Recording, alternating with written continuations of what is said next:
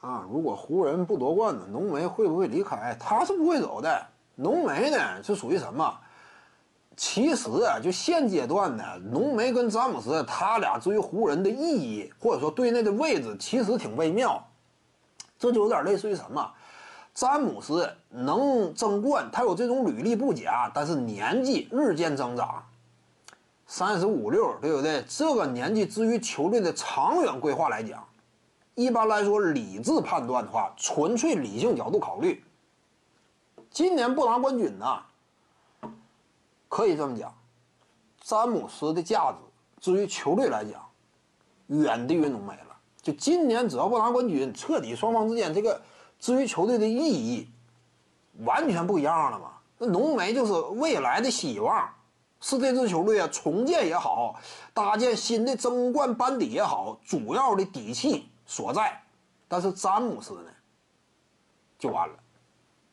年纪大了，有时候就是这样。这往往这个职业联赛就是就是这这这么残酷吗？而且更何况詹姆斯，至于湖人而言，你名气是大，但是没有实质贡献嘛。真说今年不夺冠的话，詹姆斯就很尴尬。到时候。所以我感觉詹姆斯今年一旦不夺冠呢，回归骑士为什么挺理想？继续在湖人混下去没意思，继续混也是浓眉老大，你信不信？如果说今年还夺不了冠，三十六七了，你就无法竞争了。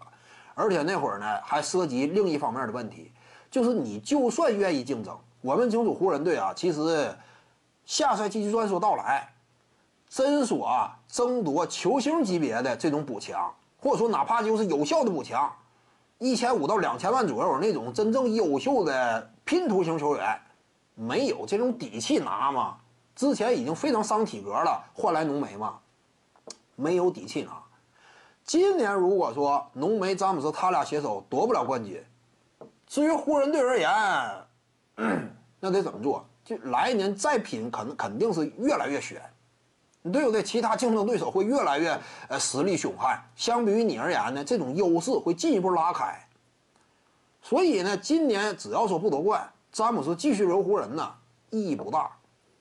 湖人队呢，可能说也不见得说特别倾向于继续围绕他俩再争冠，因为很很难嘛。今年如果拿不了冠军，詹姆斯最理想的回到骑士，跟湖人之间商量一下。基本上我认为，只要说詹姆斯提出，湖人队会立即予以放行。